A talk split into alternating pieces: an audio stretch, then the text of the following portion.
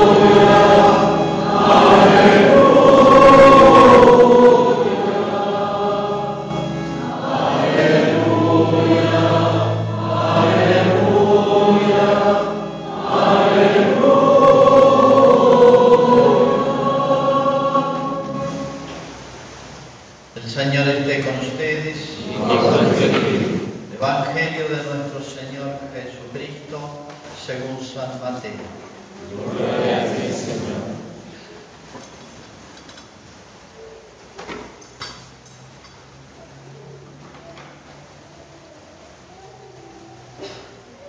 Pasado el sábado, al amanecer del primer día de la semana, María Magdalena y la otra María fueron a visitar el sepulcro. De pronto se produjo un gran temblor de tierra. El ángel del Señor bajó del cielo, hizo rodar la piedra del sepulcro y se sentó sobre ella. Su aspecto era como el de un relámpago y sus vestiduras eran blancas como la nieve.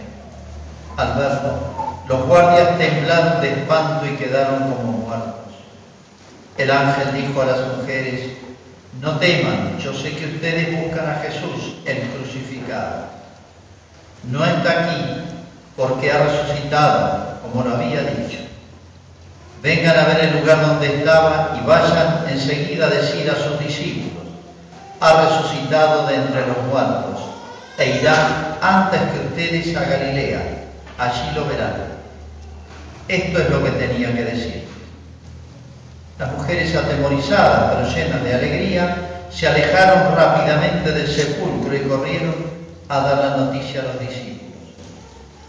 De pronto Jesús salió a su encuentro y la saludó diciendo, alégrense. Ellas se acercaron y abrazándole los pies se postraron delante de él. Jesús le dijo, no teman, avisen a mis hermanos que vayan a Galilea y allí me verán es palabra del Señor.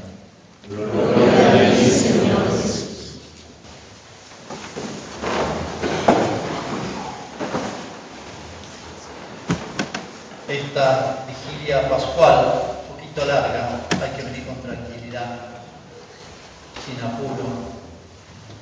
Total mañana no trabaja. Es una de las ceremonias litúrgicas, es el nombre propio, eh, más hermosas y más antiguas.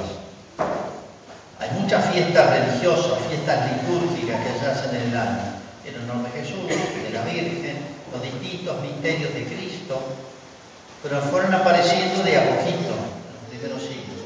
Pero esta fue la primera, lo llamaba la Pascua. Después se completó con la Cuaresma como preparación, después la, ascensión de Cristo, Pentecostés, bueno, siempre que la iglesia habla de, de, estos actos litúrgicos, actos religiosos, siempre habla del misterio. El misterio de la liturgia, el misterio de la misa, el misterio de Cristo, el misterio de la Trinidad, el misterio de la iglesia. ¿Por qué usa la palabra esa misterio? Porque cuando se trata de las cosas de Dios, se entiende un poquito y es más lo que no se entiende. Es como un iceberg. Si ustedes echan un pedazo de hielo al agua, ustedes ven una puntita nomás, el 10%, y el resto no se ve, pero ustedes saben que hay algo más. Misterio que significa, algo entiendo, algo entiendo lo que es Dios, no lo ignoro, pero yo no lo voy a entender del todo, pero ni lejos, ni en el cielo. Yo algo entiendo de Cristo, sí, sé muchas cosas, puedo estudiar toda la vida, pero yo sé que es más, que hay más, que es más lo que no entiendo. Es como si yo estuviera frente a una cantera, un mineral precioso. Bueno, yo sé que hay una beta y, y sé que esa beta sigue. Yo algo veo, tengo.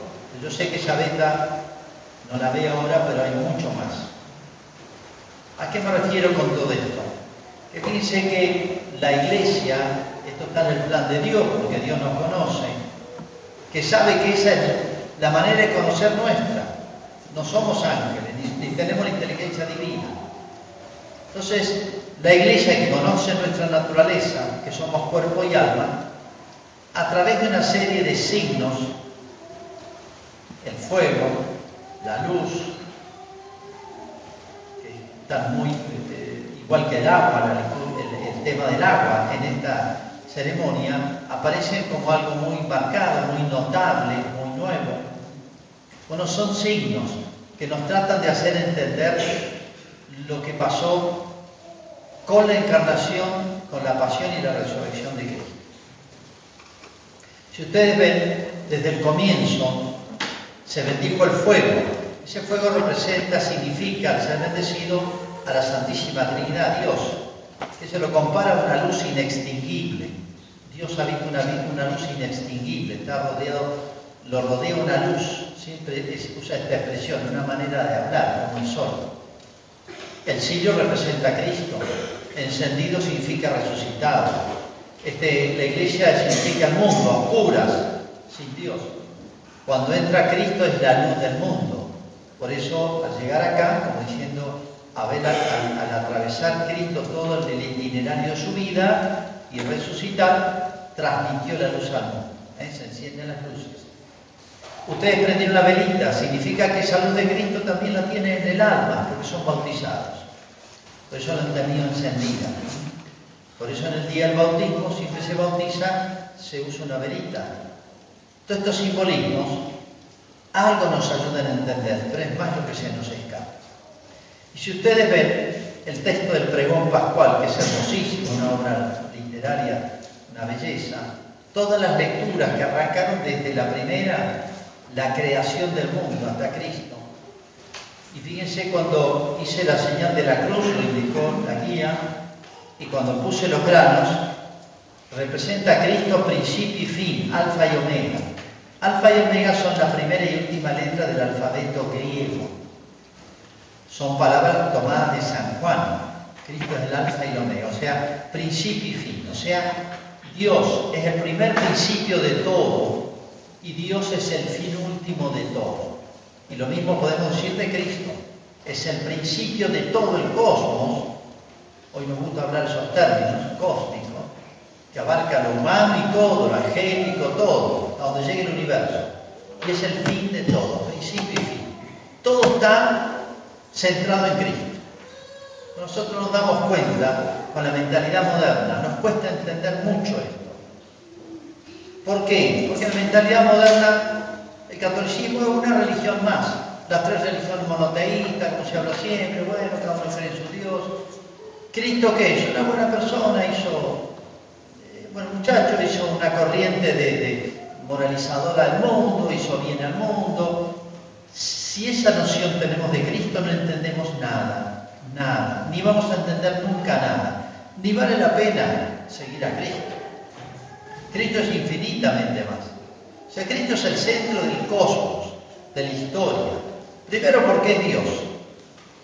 Y como Dios, principio y fin de todo, todo se sostiene en Él, dice San Pablo.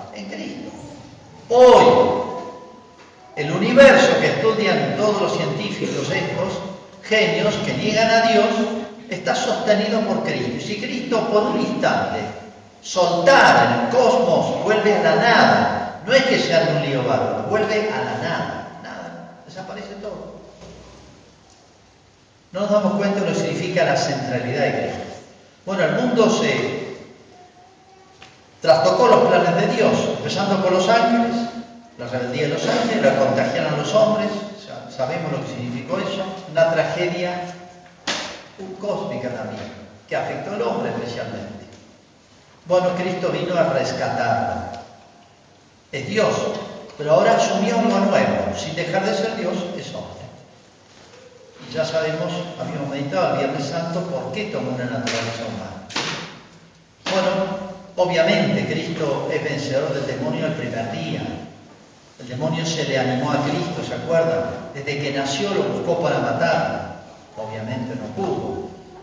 Lo, lo persiguió a través de los hombres durante su vida, ¿Por qué creen que se desata el odio a Cristo? Sí, colaboraron los hombres, pero acá el que hizo la obra maestra fue el demonio. Esta es vuestra obra y el poder de las tinieblas. Si el mundo los odia a ustedes, dijo el apóstol, la cosa es conmigo. Y sí, el demonio sabe, sabe teología, sabe muy bien quién era Cristo. Por eso ahora el príncipe de este mundo será arrojado fuera. O sea, Cristo sabía de antemano que le iba a ganar esa batalla al demonio. Pero no por él, él ya la tenía ganada, sino por nosotros. Él no necesitaba la redención. Él no necesitaba liberarse del demonio. Nosotros sí. El mundo, después del pecado original, el cosmos, no solamente los hombres, sino la naturaleza, dice San Pablo, ha quedado envilecida por el pecado del hombre y queda restaurada en Cristo. Por eso, Cristo es principio y fin.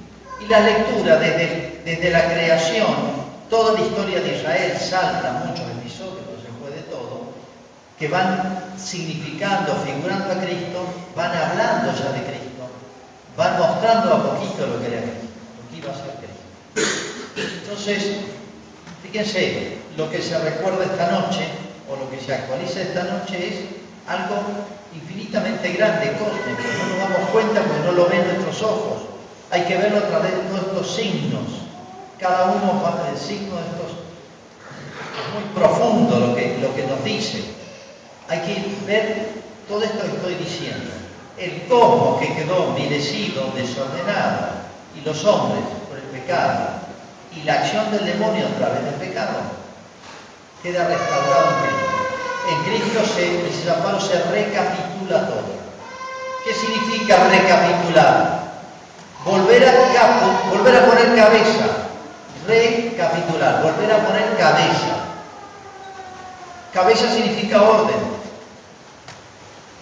en el universo. ¿eh? Esa es la misión de Cristo, esa es la misión de la Iglesia.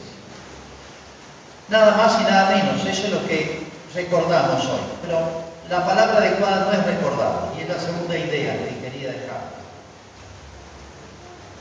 Cuando se participa de un acto litúrgico, así como nos envuelve la luz, así estamos o nos introducimos de la calle aquí adentro en la luz, en un recinto iluminado, así como la luz nos llena, nos envuelve, así también uno está en contacto con Cristo, en contacto con Dios. Desde que comienza la ceremonia hasta el final, nosotros estamos participando realmente de un hecho que está, por así decir, como fuera del tiempo, trasciende el tiempo, está más allá. Nos hacemos contemporáneos a lo que ocurrió con Jesús. O sea, no somos, no, no son espectadores ustedes de, una película, de una representación genial ni nada, ni simple recuerdo.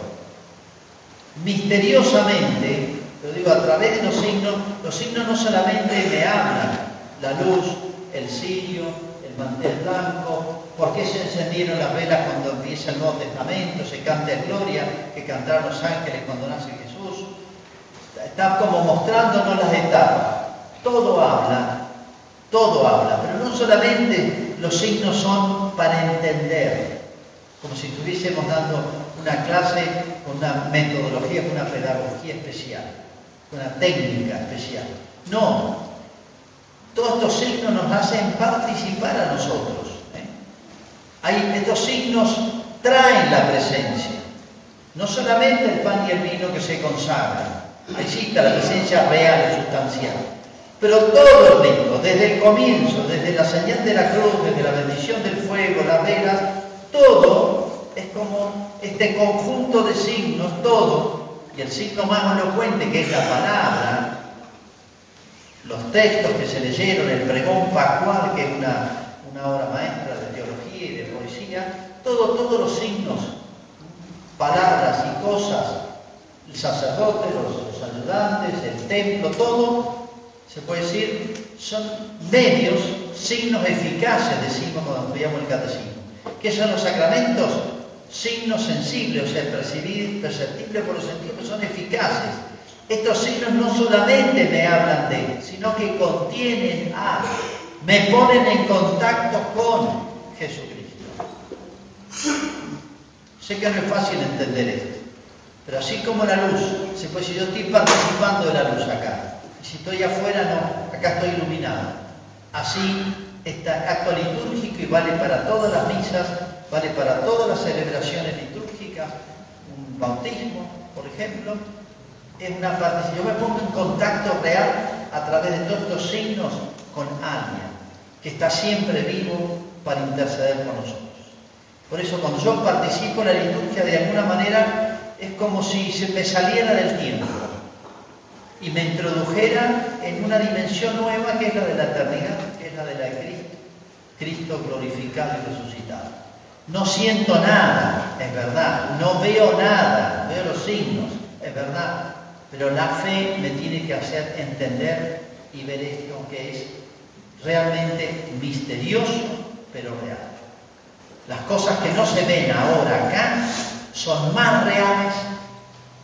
Escuchen bien. Las cosas que no se ven acá son más reales que las cosas que se ven. Estamos acostumbrados a creer y aceptar las cosas que yo puedo ver, palpar, tocar, percibir por los sentidos. Dios sabe que somos así. Pero Cristo quiere, a través de esas cosas sensibles, llevarnos a las cosas insensibles o invisibles, que son más reales que las que se ven. Estamos en vinculación, en contacto, en unión con el Cristo vivo.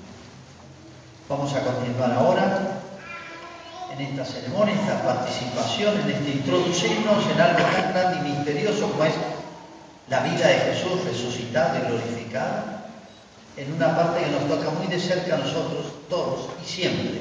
No es un hecho pasado, el del bautismo, es un hecho siempre vivo y siempre presente. En esta parte ahora de la misa, y muy vinculado a la resurrección de Cristo, viene la liturgia bautismal. ¿Por qué? Porque ¿qué es el bautismo? Es pegarme, contagiarme, hacerme participar de Cristo resucitado y glorioso.